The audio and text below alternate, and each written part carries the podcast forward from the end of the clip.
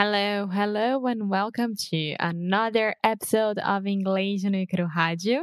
And I'm your co-host, Alexia Souza. And I'm here with Foster Hodge. Hello, Foster. Hey, Alexia. How are you doing? I'm fine. Thanks for asking. What about you? I'm not doing too bad. Thank you. And I'm interested about what we're going to talk about today. well, we are still talking about the states of the United States of America. And today, I'll be the one presenting one of the states for you and for everyone who's listening to us right now. Exactly. So, just to clarify, we're doing a little series about the different states in the United States, talking about states, fun facts, information, that kind of thing, so we can all learn more about the United States of America. And Yes. normally, I'm bringing these facts to Alexia, but this time, she's going to surprise me. Yes. And I want to know can you guess which state that I chose? Oregon. Of course. Uh, yeah, you're talking a lot about Oregon recently. I don't know why. I have I have an idea of Oregon that can be completely wrong, but after reading um, some fun facts that I'm gonna tell you as well, you'll be like, okay, let's go, let's do it. I I already want to visit Oregon. What, just out of curiosity, what is the image that you have in your mind of Oregon? um, it looks like all the people there are very normal, and they are very like up to what's happening with the world about sustain, sustain sustentabilidade, sustainability, Sustainability. sustainability. So, again, eh, just real quick, when we have a long word, think about the root first to sustain, sustain, sustain, uh, sustainability. Sustainability, hmm and also it's considered one of the most hipster states. Yeah, that's what I thought you were going to say. Um, yeah. Very young, and I mean, okay. So first question: Do you know the capital of Oregon? Do I know the capital of Oregon? Let me think. So I haven't studied this since elementary school. I know the capital of Washington state is Helena, which means the capital of Oregon is Olympia. no. Wait, wait, wait. Give me another chance. Um It's not Portland. Uh, No, it reminds of witches. Um it's on the tip of my Ah. tongue. It's with an S. It reminds you of witches, and it's with an S. Salem. Salem. S- Sa- ah, Salem. Yeah, sim. S A L E M. Yes. Okay. Salem, Oregon. That's a tricky one. You got me. But now let me get you with the pronunciation. So this is Salem, S A L E M. And remember, whenever you have a word that ends with the letter M in English, we're going to close our mouth completely because your natural tendency as a Brazilian, as a Portuguese speaker, is to say exactly what you said. Salem, lang. But it's Salem, Salem. Salem. There we go. Okay, so ha, I got you. Salem. Yeah. U.S. capitals are tricky because the most famous city is Portland, but it's not the capital. No, it's not. And which is my other question. Do you know a very famous person who created um um how it's it's like a design but it can be Nike. some- Nope. So Matt Groening from Portland. It's not exactly a secret, but Groening based his Simpsons town of Springfield, Oregon, just outside of Eugene, which is another city of Oregon. Yeah. Eugene is a city that my brother and his wife have visited a few times. But yeah, I think I've heard that before that Matt Groening, the creator of The Simpsons, is an Oregonian. Yeah. Um, I can be honest here. I've never watched Simpsons. You've never watched The Simpsons. Interesting. Yes. And I might be mistaken, but I'm pretty sure that Nike started in Oregon as well. Okay, it's not here, but I have a lot of fun facts for you. Okay, give so them to me. bear with me. So the first one, Oregon has a unique flag. Do you know why? Um, mm, I don't think I do.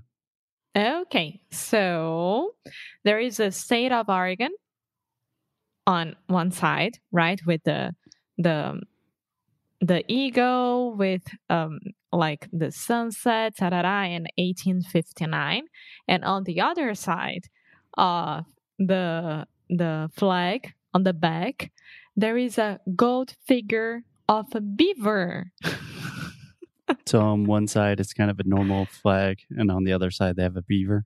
yes Do you want to explain what a beaver is to people? É... ai meu Deus qual é o nome qual é o nome qual é o nome, qual é o nome? castor Um castor. tão bonitinho That's cute. yes Yeah. Quick question. Um, in Brazil, does each state have its own flag? yeah Yeah. yeah yeah Yeah. Okay. I just didn't know if because in the U.S. we have 50 states, 50 different flags. It's kind of a thing. Americans love flags. yes, we do. We have one for Sao Paulo, one for Rio, one for Mato Grosso do Sul, one for every, well, every state should have one. Yeah. So, Cool. Good to know. Okay, so the second one that you will love it. Did you know that Portland, Oregon has more breweries than any other city in the world? And within its city limits, Portland has more than 60 breweries. Yes, I think I knew that. I know Portland is like a beer. It's a beer city. It's a hipster city. So when I'm saying hipster, I say that very affectionately. But people that are really into artisanal beers and things like that. I believe the second most breweries like per capita is in Asheville, North Carolina. I would say that as well. Uh, yeah, I would have guessed that as well. Yeah. Cool. Well, so they have a lot of breweries and they have a lot of strip clubs there as well. I thought you were So, going to say marijuana. no, Portland is also home to the most strip clubs per capita than any other city in the United States of America. Okay, I, I was not expecting that. So you have beers and strip clubs. Yes, so some say it's a very good combination, but who knows? I don't know. I have no idea. I am holding my tongue. okay, so you know this that Oregon Oregon likes big stuff like the most breweries and the most strip clubs. They also have the deepest lake in the United States. hmm So Crater Lake is the deepest in the United States Deepest. and was deepest and was actually pulled in the remains of a volcano. The deepest lake in the United States, Crater Lake, was formed more than 605 no 6500 years ago within the remains of an ancient volcano. The crystal blue waters of Crater Lake are known worldwide. I had no idea. Did you know that? Worldwide. World worldwide. A lot of L. Okay, let's try this really fast. Worldwide. Worldwide. There we go. Worldwide. Worldwide. So a lot of our students have difficulties with the word world. So world. yeah, because I automatically wanna say wild. Yeah. Um, yeah, I didn't know all of that about the volcano and stuff like that, but I have heard of Crater Lake. I think Camden and Christine, my brother and sister in law, visited Crater Lake. Um, yeah, but it looks in- incredibly beautiful. That's cool. And my personal most loved from the fun facts is that it's the first state to ban non returnable bottles and cans. Yeah, Oregon is really up to date with sustainability, at least compared to the rest of the US. But seriously, it was in 1971 that they banned. I mean, Yeah. it's amazing. Yeah, I think Oregon, it seems like a really interesting place to visit. Number one, it's beautiful. It's in the Pacific Northwest, so just really beautiful landscape, lakes, environment, and climate. But it also has a really cool mix of like nature, but also hipsters. And why are you laughing? Because the next one and the last one, I promise, is that Oregon residents own one fourth of the country's total llama population. One fourth of the llamas in the United States are in Oregon. Uh huh. That's definitely a fun fact that I did not know. yes. Well, yes, which makes me want to go there just to pet some llamas and have fun at the breweries, even though I don't like beers, even though I don't go to strip clubs. I mean, it must be very fun to walk around Oregon and have a good time. And they- also have the largest cheese factory in the world. So we have a lot of cheese there.